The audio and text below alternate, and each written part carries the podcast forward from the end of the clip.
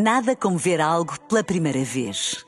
Porque às vezes, quando vemos e revemos, esquecemos-nos de como é bom descobrir o que é novo. Agora imagine que viu o mundo sempre como se fosse a primeira vez. Zais. Veja como se fosse a primeira vez.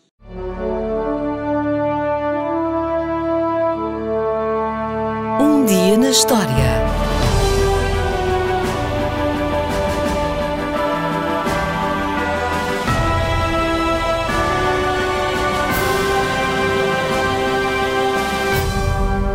A 30 de dezembro de 1995 foi registada a temperatura mais baixa no Reino Unido. Nesse dia, nas terras altas da Escócia, os termómetros desceram até aos 27,2 graus centígrados, abaixo de zero. Ora, quando falamos de graus centígrados, falamos da escala Celsius, que é a escala usada na maioria dos países do mundo e foi criada pelo astrónomo, lá está, Anders Celsius.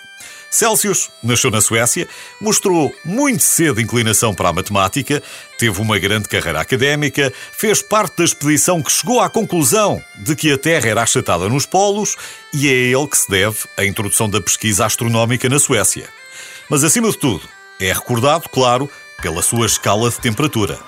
Esta escala, proposta em 1742, ia dos 0 aos 100 graus, para que os termómetros pudessem ser divididos em 100 partes iguais. Mas como? Qual era a constante que pudesse ser aplicada em todo o mundo? Celsius teve uma grande ideia.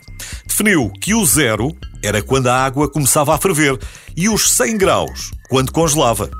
E não penso que me enganei. Era mesmo assim. Só um ano após a sua morte é que a escala foi invertida para a sua forma atual.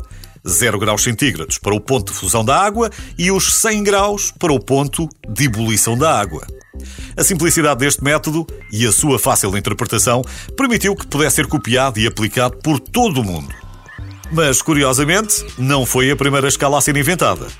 Uns anos antes de Celsius, Daniel Gabriel Fahrenheit foi à Dinamarca e aprendeu muito sobre a medição da temperatura utilizando mercúrio. Aliás, talvez não saiba, mas este alemão com uma costela polaca foi o criador do termómetro de vidro e de mercúrio que já todos utilizamos.